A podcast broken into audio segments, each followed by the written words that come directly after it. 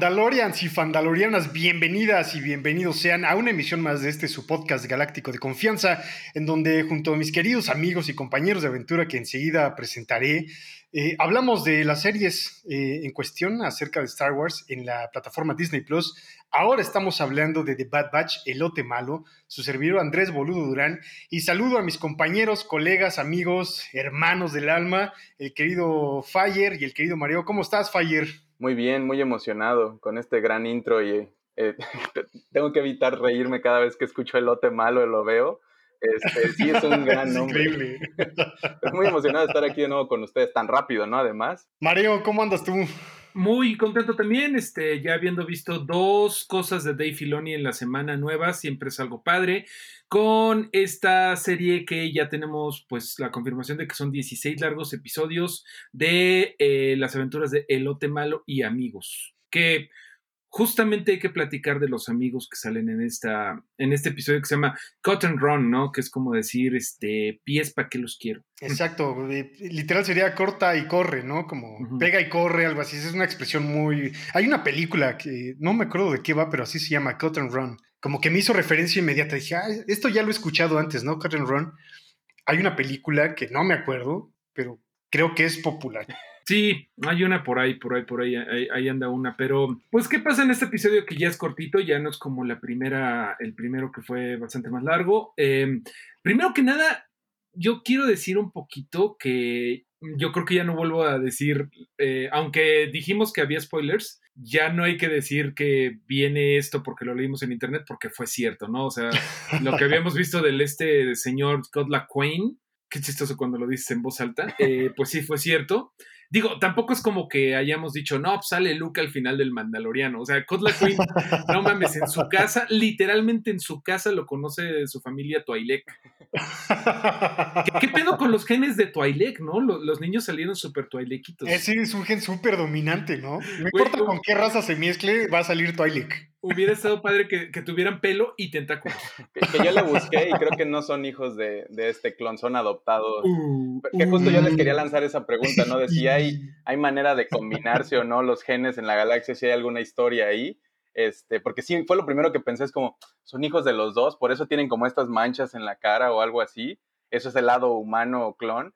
Pero no, ya después es como cuando conoce este personaje de Cod a, a la Sun, creo que es su nombre, su, sí. este, ya los tenía, ¿no? Y los, los, adopta. Es cierto. Pero no es el único romance humano Twi'lek, ¿no? Que tenemos. No, de, hecho tienen fama los Twi'lek que...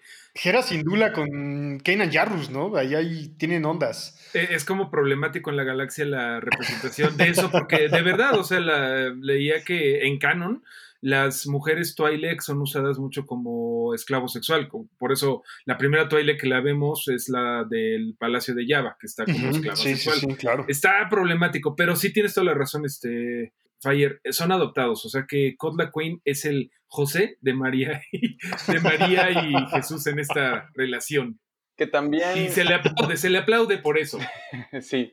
Que también este, estaba yo viendo híjole, se me perdió la nota, pero quería, antes de que nos metamos en el capítulo, particularmente quería decir que el capítulo fue dirigido por Brad Rowe y escrito por Jennifer Corbett, y Jennifer Corbett es esta chica que tiene los créditos como la Head of Writers de esta serie, ¿no? Entonces, probablemente la vamos a estar viendo muy seguido en los créditos y creo que vale la pena pues ponerle un poquito de atención también a esta gente que está detrás. Y otra cosa que había leído ahí, como en Clone Wars para los que han seguido esta serie, siempre habrían, o en algunos episodios que habrían el arco con una narración muy bonita, ¿no? Que te ponían el contexto y al menos hasta ahora no lo hemos visto y esa voz la hacía este, e, ese narrador representaba este personaje que se llama Wolf Yularen y ya no lo está haciendo acá porque este, este actor tuvo un stroke en 2020 y perdió la voz por desgracia. Y él también hacía de Akbar, de Citripio y de Yoda. Bueno, Citripio y Yoda más como un doble. Este, pero sí, estaba yo leyendo de eso que se siente ese huequito cuando inicia el capítulo, que, no te pongan en ese contexto, ¿no? Ah, sí, sí, sí, era muy característico, ¿no? Así de Revenge, The Battle of Bakwani, Son, estaba muy sí, padre. estaba muy padre. Y sí se extraña, ¿no? Y pues ah, ojalá le, mandamos buenas vibras porque está practicando este actor para... Este stroke lo que hace es que le dio una parte del cerebro que entonces el otro lado como que controla la voz o algo así y está haciendo ejercicios para recuperarlo y pues ojalá, ojalá lo podamos recuperar pronto. Este, y lo otro que quería mencionar, ya recordé bien, es que esta Twi'lek en el pasado la habían puesto también muy exótica en sus ropas, ¿no? Con muy poca ropa y muy pegada. Y en este episodio ya no se ve así, ¿no? Ya se ve más, este, más vestida, con más ropa, porque, y justo lo estaban notando en internet, ¿no? Como a lo mejor algunos se quejan, pero creo que es mejor que se represente así de ahora en adelante. Sí le dijo God, te pongo casa, te voy a sacar de la vida, de esta vida. Qué bueno, qué bueno por él. Pero bueno, ¿qué les parece si platicamos? Hay una, hay una gran queja que veo mucho en, internet y pues sí, sí estoy de acuerdo. ¿En qué momento se conocieron el elote malo y eh, Cut? O sea, en Clone Wars nunca se ve, nunca se ve esto. Eh, me parece que es de la segunda temporada. Y por ahí había visto una nota. sí, de la, segunda temporada, el episodio 10 o algo así. Conocemos a este personaje y es este arco, pero es más bien con Rex que justo creo que le da la le da el espacio para que se vuelva un desertor, ¿no? Pero no sale de Bad Batch. Y justo una nota muy curiosa es eso, que Rex, que es este otro clon muy popular que vemos seguido en varios arcos a través de Clone Wars. este, que es bien chido. Sí, es bien chido. Y ahorita creo que vamos a hablar también un poquito más de él. Y Bad Batch conocieron a este personaje de Cot, o sea, es, infame tal vez porque pues es un desertor y todo, pero lo ubican en momentos diferentes, ¿no? Y sí, sí tratan de retconear de cierta manera esa relación, ¿no? Porque es como, ay, no recordaba que eras tan buena disparando, le menciona Hunter en algún momento a Sue, y como que existe esta familiaridad, aunque pues nunca lo vimos nosotros directamente. Exacto. Todos sabemos que en Star Wars ya todo está conectado, ¿no? Siendo Dave Filoni la mente maestra sobre las nuevas narrativas de Star Wars, todo está conectado a algún momento, algún personaje, algún nombre, algún planeta, algún instante porque ya lo habíamos mencionado en el episodio anterior y como hemos mencionado a lo largo de todos estos episodios en el podcast, pues todos eh, te llevan algún momento, ¿no? Si quieres saber más acerca de lo, que, de lo que estamos hablando, pues te pongo aquí la liga para el siguiente, para el episodio 2 de la temporada 10 o el episodio 10 de la temporada 2, o que vayas a los cómics o que vayas a las novelas, todo está conectado, ¿no? Como un engranaje perfecto de narrativas, ¿no? Y estoy entrecomillando perfecto, porque pues, es un montón ya también eh, de contenido y de nombres y de todo, pero ya, o sea, va a ser muy raro que haya nombres nuevos, ¿no? Eh, si acaso los personajes principales, pero van a estar conectados de una u otra forma a, las narrativas que ya tenemos en Star Wars, ¿no? O nos los van construyendo al vuelo, ¿no? Como es el caso de Omega, que es algo nuevo, pero pues lo vamos viendo a través de estos otros seminuevos que es el Bad Batch con unos más viejos, porque pues es lo que está haciendo Star Wars en este universo, ¿no? Y antes de movernos a Rex, quisiera regresar a cómo abre el capítulo, que vemos esta escena muy enternecedora, ¿no? De Omega y Greker dormiditos en la nave y hacen un comentario los otros de se cansaron de estar revisándola por todos lados y se ve como muy tierno y me da en este episodio en particular hacen varias veces atención a Greker siendo como un niñote, ¿no? Que aunque lo pintan como un tío en otro espacio, sí es como un niño grande, ¿no? Como esta mentalidad muy sencilla de directa de lo que está haciendo y tiene una relación muy cercana o está desarrollando más una relación con Omega como un hermano, más que como un mentor o alguien más grande, ¿no? Y inmediatamente aterriza la nave en este planeta que se escribe Saleukami, pero lo pronuncian como Salukemay o algo así, como que tiene una manera muy Samalayuca, Samalayuca del espacio, güey. Y vemos esta otra escena muy bonita de Omega, como que le pega el sol y se, y se cubre y luego ve el polvo levantándose y hasta la animación cuando pisa el suelo se sume la tierrita, que son detallazos exagerados para hacer énfasis en que es la primera vez que sale de su entorno y de su espacio y está viendo un montón de cosas que nunca había visto, ¿no? Y me parecen muy escenas muy enternecedoras para poner al personaje, para darnos un poquito más información y que creo que de hecho se van construyendo un poco más, ¿no? Bolu, te vi compartir un thread en Twitter de, de unas reacciones que estaba teniendo Omega al lado de Hunter, que, que, que, dijiste que lo volviste a ver, ¿no? Está bien padre porque yo no he notado la primera vez que vi el episodio, vi este, este thread en Twitter y dije, ah, caray, lo volví a ver, dije, ah, claro, son cosas que no notas, ¿no? Pero es, es Omega imitando todos los movimientos que hace Hunter, ¿no? Es como, claro, porque esta chavita, pues siempre está ha estado rodeada de caminoans, ¿no? De caminoácidos, como es el querido Mareo, y ha visto clones, pero nunca ha interactuado con ellos, ¿no? Eh, y ahora está teniendo como esta figura paterna, ¿no? No solo en Hunter, sino en todo el Bad Batch, principalmente en Hunter, pero está buscando un ejemplo, ¿no? Eh, y está bien padre como esta relación que está teniendo de cómo lo imita sus poses, lo que hace, cómo se coloca, cómo se recarga en su bracito en la rodilla, ¿no? Eh, cómo se para.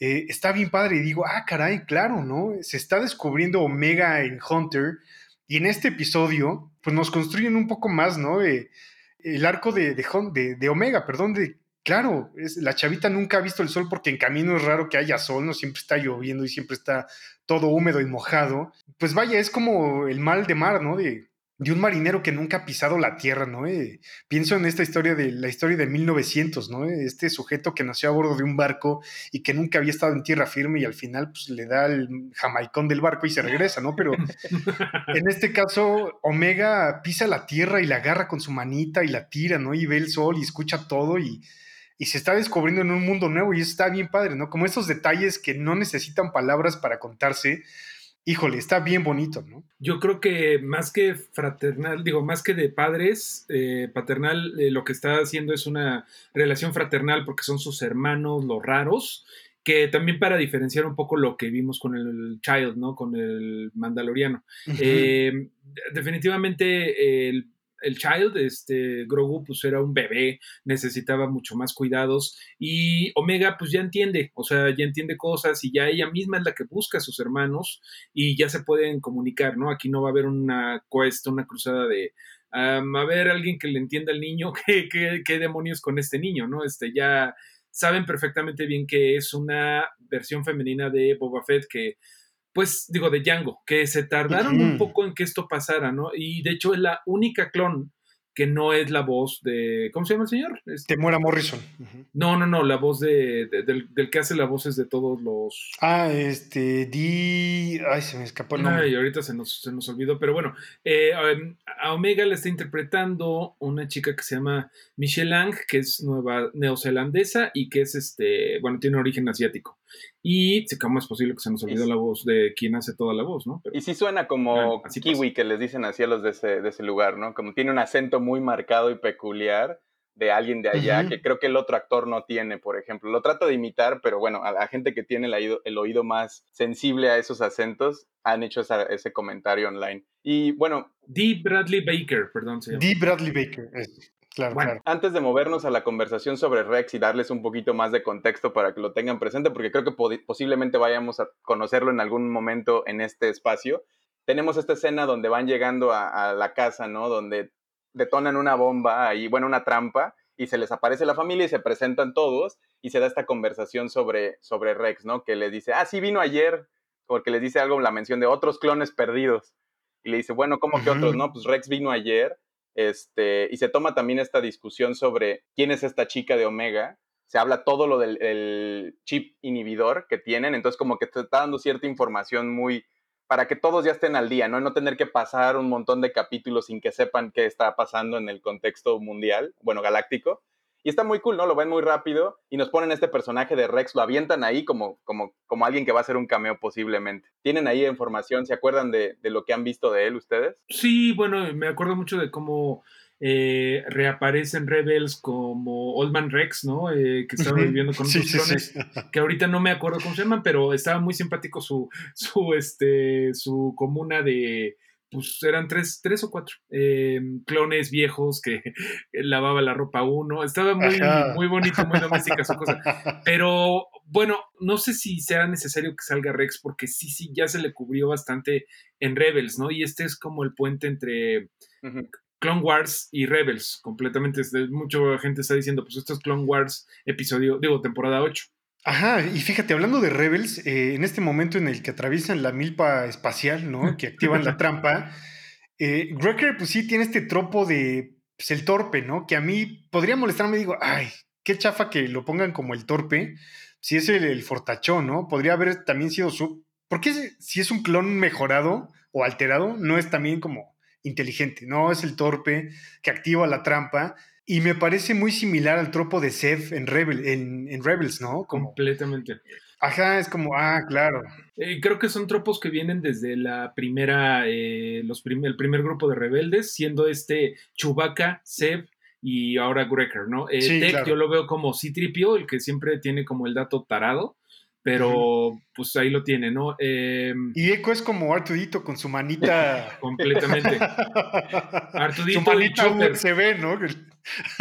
Que, también tenemos a Chopper, ¿no? Este, en, sí, claro. En Rebels, eh, Hera sin duda sería eh, Hunter, que ahí no hay exactamente un símil en la original, no podríamos decir que es Han Solo ni Luke, ¿no? Pero, pero bueno, o sea, sí hay... Estos tropos vienen de, pues, de narrativa tradicional, ¿no? Y creo que en este, ¿cómo se llama? El, Hero's Journey que luego se, se usa mucho, que es este camino del héroe, también tiene esta otra versión de varios personajes que de hecho Dragon Ball la sigue, que no me acuerdo si se llamaba Journey to the East o algo así, que es como de este grupo de, de misfits que se unen con un sentido al final en común y como que tienen esos arquetipos que les funcionan muy bien, ¿no? Que, porque ya varios inteligentes en el grupo y si además Greker lo fuera, como que chocaría, ¿no? Y de hecho este capítulo en algún momento, más adelante lo podemos hablar, define muy bien la diferencia entre Echo y, este, y Tech, porque suenan parecidos, los dos son como tienen proficiencia en la tecnología y etcétera, pero sí tienen su área de expertise cada uno y no se pisan tanto. De hecho, hasta medio discuten mucho porque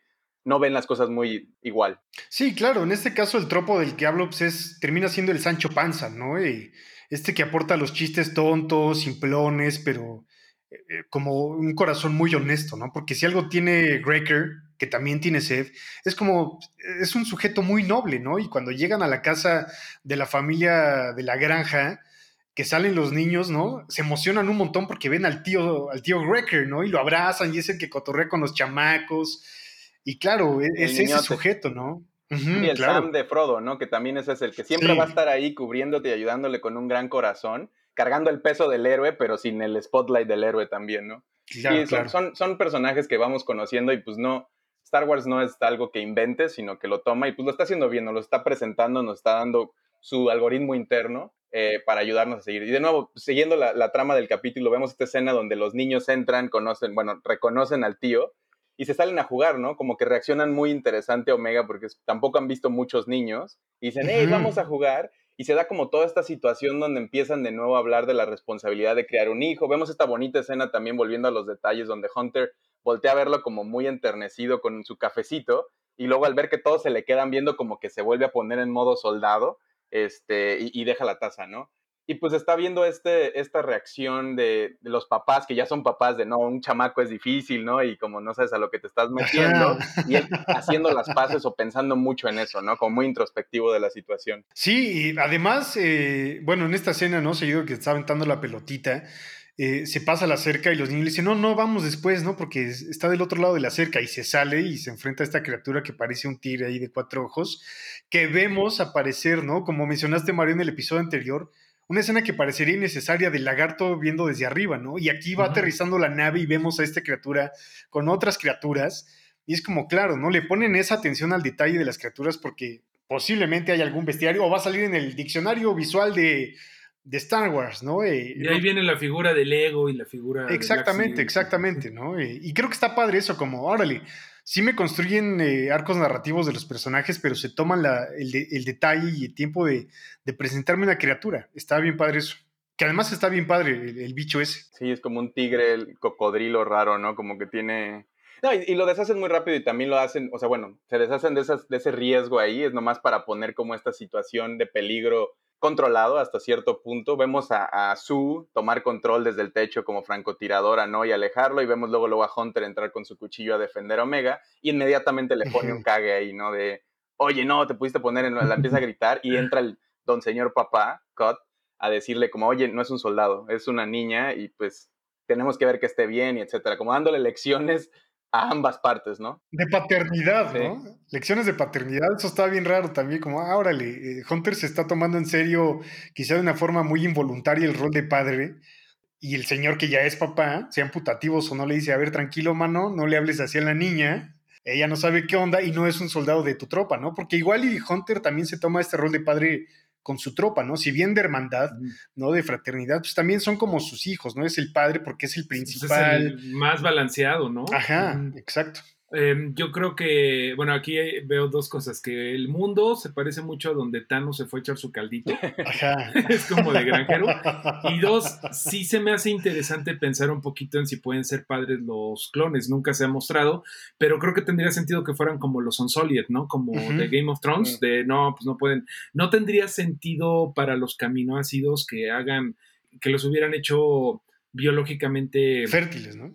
Fértiles, aunque a lo mejor sí lo son porque digo, estaría bien que los hubieran puesto con eso para hacer más clones de forma más, este, orgánica. Eh, más barata, pero es, yo creo que se diluiría la pureza de los genes de Jango Fett y eso es lo que no querían.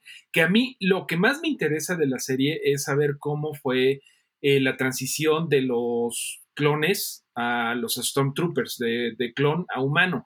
Y yo creo que pues eso es lo que se va a llenar los 16 episodios. O sea, digo, ya en Clone Wars se había visto mucho sobre cómo funcionan los clones y que pueden tomar sus decisiones y que ahí estuvo Fives, que, Fives ¿no? Que, se, que fue el que se dio cuenta del chip y todo eso, pero ahorita que, chale, los clones ahora son los villanos, fuera de los héroes principales, habría que ver cómo reaccionan a eso. O sea, que después de la Orden 66 ya eh, todo cambió. Parece que sí, ¿no? O sea, parece que ya no tienen otra voluntad más que servir al emperador. Justo iba a decir eso, ¿no? Que la escena después de esto, bueno, ahí los vemos empezar a hablar de este código que se necesita, ¿no? Para que se pueda ir la familia y que están implementando ciertas cosas. Y en esa escena en la ciudad donde están yendo, creo que son Cut y Hunter, ven como que están hablando de estas cosas, ¿no? De como de, ah, se necesita un chain code, le llaman, ¿no? Para poder salir. La curva. Sí, la curva, la curva galáctica. Y vemos este como propaganda, ¿no? Este video que dice como en el nuevo, ya que estamos en tiempos de paz, con un chingo de soldados ahí en las calles. Ajá. Ya no tenemos que, hablan de cómo están metiendo al, corralón estas naves, este, están aterrizando. los, los, tránsitos de la galaxia me parece súper cotorro. Sí, andan ahí bien, bien trabajados. El planeta de, el planeta Michuca. Ajá, así y tienen este, este CURP, este chain code, que, que pues es el, es el problema del, del, capítulo, ¿no? De que esta familia se quiere ir porque se está poniendo muy peligroso. Le ofrecen irse con ellos, pero ellos dicen, no me puedo ir en una nave, los están buscando todos y son muy obvios. Este, entonces nos vamos a ir por los caminos normales a un planeta X donde podamos seguir nuestra vida tranquila, ¿no? Como, no como soldado, creo que en algún momento le dice también, esa es la manera de sobrevivir, ¿no? No como soldado, sino como una persona con una vida más tranquila. Y están haciendo como este análisis de lo que, bueno, más bien están poniendo en perspectiva este cambio sutil de cómo pasó del tiempo antes, donde, donde estaban en esta guerra, al, tiempo del imperio, ¿no? Y vemos, en algún momento también se tiene esta discusión sobre, con esto van a hacer una base de datos galáctica, y creo que, no me acuerdo si Tech o Echo, creo que Tech le dice como está cool porque vas a tener información de todos y Echo reacciona como de manera negativa, ¿no? Y pues todos sabemos en la vida real el tipo de gobierno que hace este, este tipo de, decisiones, ¿no? De tener a todos registrados, normalmente no sale bien. Este, y bueno, en México lo hemos vivido y estamos a punto tal vez de volverlo a vivir, pero bueno. Un saludo al senador galáctico Monreal, ¿no? Este, lo mismo, pasa en Star Wars, pasa en la vida real, pero bueno, aquí lo que necesitan es un NFT con su token, ¿no? Con su, con el, chain code, que esto del chain code, eh, bueno, me acuerdo mucho que salía mucho en el Mandaloriano, o sea, que era todo un tema del chain code, pero antes de eso, ¿ya había salido? Perdonen la ignorancia. Creo que no, ¿eh? Y creo que es en esta conversación que tienen Echo y Tech, ¿no? Que le dice, están cambiando nombres por números, ¿no? Eh, que también es, date cuenta de que el imperio es esta sociedad, sí, ¿no? Muy similar a lo que fue el nacionalsocialismo, ¿no? De todo parejo y es, es, el discurso del imperio, siempre hay orden, ¿no? Y, y lo dice en el episodio de The Believer, ¿no? Mix Mayfield, cuando tiene esta conversación con Valin Hess, si no mal recuerdo el nombre, eh, la galaxia no quiere paz, quiere orden. Y ese es el discurso del imperio, orden. ¿Y qué más ordenado que una serie numérica, ¿no? En tu curva. Te quitan el nombre y te ponen un número de serie y eso es orden, ¿no? Sí es, es muy plano y muy recto, pero... Sí, ¿qué hace la, la conversación? Como dice aquí Echo tiene esta conversación en algún momento, es como los clones siempre peleamos por tener un nombre, que no nos... Y por eso ubicamos a ciertos clones por su nombre, ¿no? Que se van poniendo estos apodos porque todos, su nombre real es un número. Porque al final son una mercancía comprada y etcétera, y no se ven como, como casi los robots, ¿no? Que también hay un par que, que, que trascienden su número y les empezamos a dar un nombre pero bueno, ellos dicen, qué ironía que los humanos, no solo las naves, dice, sino los humanos también ya se están registrando y están perdiendo su individualidad y su personalidad y se están volviendo algo como, pues ahí como un número más, un dato más. También vemos una pequeña escena ahí de Omega llorando y como que toma este pendiente que tiene en la cabeza, ¿no? Y se lo quita y lo ve como con mucha, se le queda viendo y como que está llorando, se regresa a la nave, yo siento que buscando un poquito de seguridad, ¿no? De volver a algo que sí conoce porque pues cometió un par de errores allá afuera y como que dice, a lo mejor no estoy lista para esto, ¿no? No sé qué significa esa gema, no sé si es el símbolo de los caminoácidos o, o algo que represente un camino muy personal en ella, pero bueno, vemos esta pequeña escena antes de que Peck y Echo decidan este plan ingenioso de vamos a dejarnos atrapar para, para desde adentro volver a tomar el, este número, ¿no? Esta, esta chain code para la familia, porque en dos horas o algo así se va a salir el, se va a ir el camión y los va a dejar y necesitan ese documento.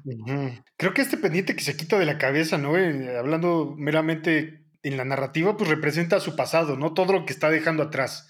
Eh, y como este cambio, ¿no? Y hasta lo vemos eh, cómo cambia su pelito del que tanto se quejó el querido Mareo, cómo le cambia el peinadito y, y, se peina diferente, ¿no? Ya está peinadita diferente, que creo está más chido.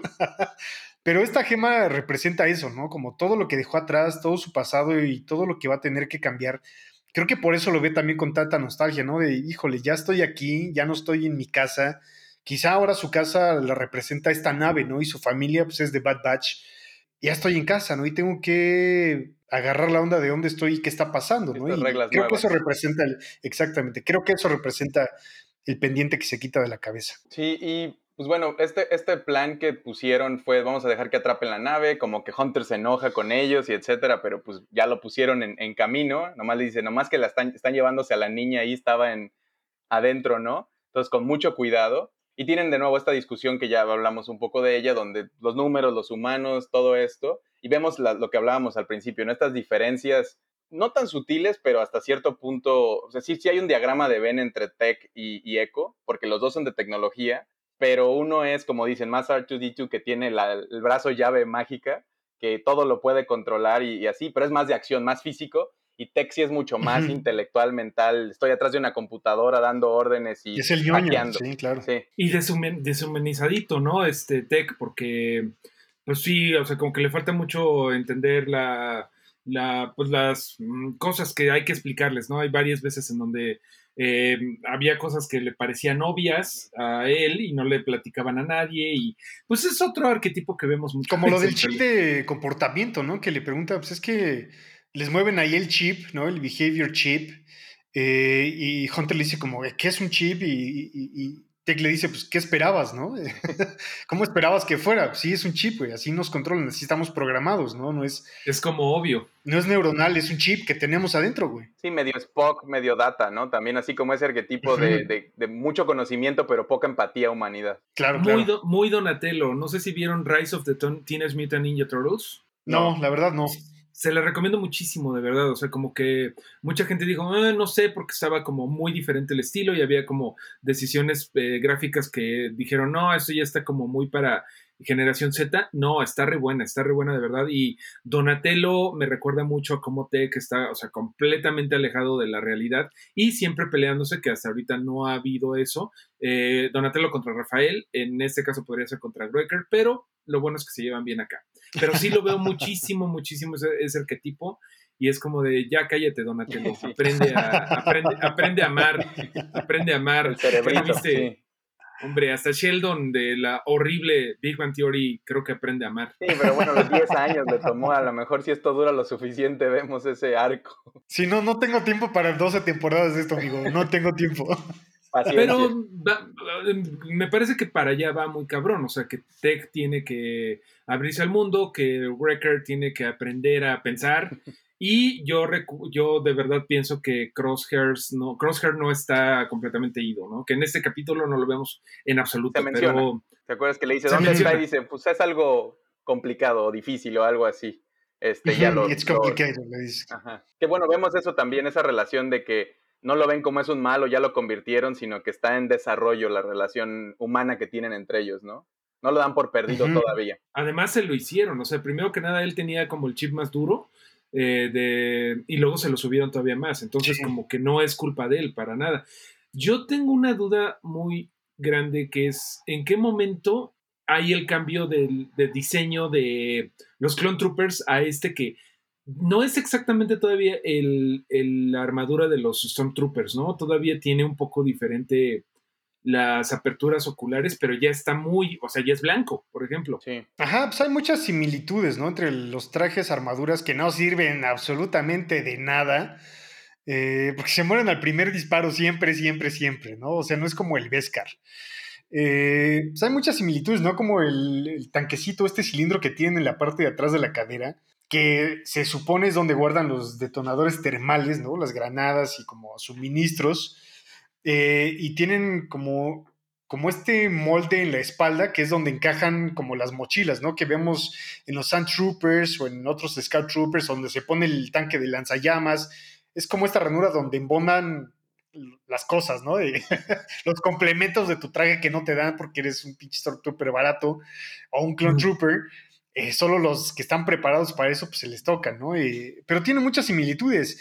Y realmente, pues es un cambio de diseño que no se ha explicado nunca, ¿no? De, cuando cambian estas líneas rectas por el, molde de los ojos, ¿no? Individuales. Y la verdad no creo que sea necesario explicarlo, ¿sí? ¿Lo consideras como no, no, no, tampoco, no. Obviamente hay cosas que, digo, ya se está cubriendo cada eh, cachito del universo y este se trata un poquito como de la parte burocrática de cómo pasó el imperio. O sea, sí sabemos que en, detrás de escenas ahorita Vader anda matando a los Jedi que quedan, sabemos que el imperio galáctico ya está disuelto, sabemos que Alderaan está empezando, pero sí, sí, sí es más interesante este cachito de cómo aquí, por ejemplo, sí podría yo ver al director Krennic, ¿no? O sea, empezar, que lo hemos visto, lo vimos en, ¿en dónde lo vimos? En Rogue ¿En cómics? En cómics. No, no, ya sé, pero en, cómics ha, aparecido por ahí. No estoy seguro, sí la lo verdad. Visto, sí lo he visto, sí lo he visto en, cómics, pero en animada no lo hemos visto en ningún momento, Krennic. No sé, o sea, aquí en este momento se está terminando, se está construyendo todavía la primera estrella de la muerte, ¿no? Que vemos los planos que ya se están construyendo en el episodio 3, Revenge of the Sith, cuando el Geonosian le da los planos tal cuales, ¿no? El, disco de los planos al conde Dooku, eh, perdón, en Attack of the Clones, se los da y le dice, no podemos permitir que se, los Jedi sepan lo que estamos construyendo, ¿no? Entonces aquí todavía no se termina la primera estrella de la muerte. No, para nada. De hecho, o sea, todavía falta un ratote porque esto es como meses o semanas después de que, que el imperio empieza y la estrella de la muerte todavía no estaba construida cuando Jin Erso ya estaba grande. O sea, sí son como 20 añitos, ¿no? Más o menos, sí. Ponle tú 15 años, ¿no? Aquí Jin Erso estaría chiquitita, ¿no? Y Krennic y Galen Erso estarían en plena chamba, ¿no? De diseño y de dónde van a poner los baños. y ahorita todavía estaban consolidando consolidando la, transformación de, la galaxia todavía. y avanzando en el plot del capítulo, porque ya estamos en las últimas, ¿no? Vemos estas escenas que, están en paralelo donde la familia está en la fila para subir a este autobús galáctico que los va a sacar, esperando sus, pasaportes este, especiales.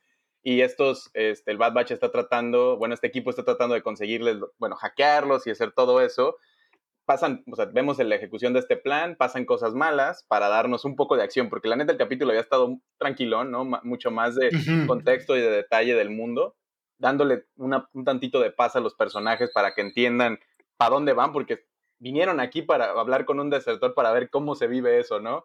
Y pues rápido fue como de, no, pues no soy el que están buscando, yo ya me voy a otro lado, aprendan un poquito, pero vamos nosotros, yo, sigan ustedes su camino. De nuevo, tiene esto de eco que tiene la llave maestra, eh, vemos a, aquí tengo algo como que noté, que justo también leyendo online hubo una consideración, ¿no? Estos que ya se habló de los, no son Stormtroopers, tampoco son, son clones en, trajes nuevos, pero son clones porque se ven mucho más competentes, ¿no? Y sí son de temer. Y al parecer este Hunter no les estaba disparando, les daba en los hombros, en los pies, etcétera, porque yo sí pensé, son sus hermanos, ¿no? Son sus, lucharon con ellos y se están disparando así como sin, sin pensarlo más, pero parecía que no estaba siendo tan, tan fatal hasta que agarran a, Omega y entonces sí se pone como a las vivas, ¿no? Como de, no, esta no la, voy a proteger hasta lo último, aunque sea echándome a mis carnales. No sé si, si ustedes notaron eso como, pues que lo, lo pensaran antes de atacarlos, ¿no? Como, chale, porque no se le ve mucha profundidad, nadie, no lo vemos este minuto de pensamiento, de conversación, simplemente entran a la acción. Ajá, eh, lo noté y lo caché como de vistazo rápido. Hay uno donde, estando muy cerca del Clone Trooper, le dispara los pies, ¿no? Eh, como que dispara los pies y ya como que los noquea, ¿no? A golpes y demás, pero no está como en una actitud letal. Eh, y creo que es parte de este sentido de paternidad que, tiene Hunter por Omega, ¿no? Eh, que además lo lleva a decirle a Cody y a Sue, oigan, necesito pedirles un favor, quiero que se la lleven, ¿no? ella se tiene que ir con ustedes porque nosotros no somos pues una familia, ¿no? Somos soldados, estamos en este... Para una niña. Exactamente, estamos en este aprieto, necesito que se vaya con ustedes, ¿no? Y, los papás de la granja pues aceptan. Y es parte, Su le dice, es lo que quieres y, le pregunta, pues es lo que ella necesita, ¿no? Eh, y, y sí es un sentido de paternidad de Hunter, ¿no? Que está ya ahí, ahí ya lo vemos muy evidente, ¿no? completamente. Que yo repito, o sea, digámosle paternidad porque sí, pero pues, creo que es de hermano mayor, de responsabilidad al final. Ah, de responsabilidad, llamémosle así. Que luego ser, digo, soy hijo único, pero he visto películas y creo que creo que los hermanos mayores, pues sí pueden adoptar este. he visto documentales en National Geographic de, de, que los hermanos mayores pueden adoptar, eh, pues cierta paternidad, ¿no? Que está chistoso por ahí que eh, alguien en Twitter nos dijo algo de que yo soy el único que ha visto National Geographic, de lo que Ajá, las siete horas, ¿no? Que puso. las siete horas de, de darle refresh. Pero bueno, eh, así, Cristian, Cristian, que dice, ¿no? buen Cristian, buen Cristian. He visto Cosmos en Cristian Flores, mira, este es, es, es pariente.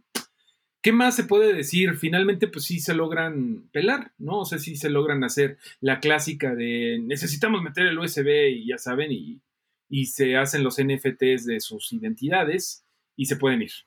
Exacto, que es algo que vemos también en Solo, ¿no? Cuando se quiere ir Han, que no tiene nombre y es donde le ponen el nombre, ¿no? Eh, pues también se quiere fugar del planeta y ahí con una ficha falsa y ahí es donde le ponen el nombre. Han que, no, pues solo Han, bueno, Han solo, ¿no? Le pone que es la, peor forma de haber nombrado a uno de tus personajes más grandes. Ok, está bien. Pero aquí vemos que Omega entra en esta dicotomía de, oye, pues podría irme, ¿no? Eh, con esta familia y tener una vida normal o puedo quedarme con la familia que quiero, ¿no? Que es eh, el elote malo. Eh, y pues decide quedarse, ¿no? Y se mete en aprietos y ahí es donde entra otra vez el escuadra a querer salvarla, ¿no? Sí, y también cuando se está yendo ya la familia, por un momento detienen al papá, ¿no? A Cot y se le quedan viendo así como te ves familiar, ¿no? Como que hay algo aquí. Y pues sí, el, el güey no, no, le hizo nada para, no se puso ni un cubrebocas, ni unos lentecitos, traía un sombrero, pero pues la mitad de la frente para arriba todos los clones traen algo que les que el peinado es lo único que cambia, ¿no? Ajá. Y sí te pone como en tensión un momento ahí, pero pues ya al final como que le, justo por lo que está pasando del otro lado donde están peleando el elote malo, ya dicen como, no, no, no, necesitamos refuerzos, se van, y ellos también se alcanzan a escapar y tenemos esta escena final donde Omega se le acerca a Hunter a decirle como, pues yo sé que cometí un par de errores, pero no por eso te tienes que deshacer de mí, ¿no? Pensándolo mucho más como, como puedo no ser una carga. Y él le dice, y él dice como, pues tenemos mucho que aprender ambos, ¿no? Porque él no lo siente tanto como una carga, sino que siente que no está listo para una responsabilidad de ese tipo. Porque aunque es un líder representativo de su equipo y, puede estar a cargo de personas, son adultos y son soldados, ¿no? Que están entrenados y tienen muy entendida su responsabilidad. Acá es un niño que tiene, él tiene que reaprender a cómo tratarlo, bueno, cómo tratarla. Y está muy interesante, ¿no? Se cierra con esto donde pues ambos, Hunter es muy empático, ¿no? Como que ese es su superpoder es tener estas sensaciones, digo, conectado con la tierra de alguna manera, que creo que sí lo habían dicho antes, ¿no? Como que tiene este magnetismo y es una brújula humana, clon, este, pero también tiene esta, este sense de justicia y de, humanidad, que está muy interesante verlo.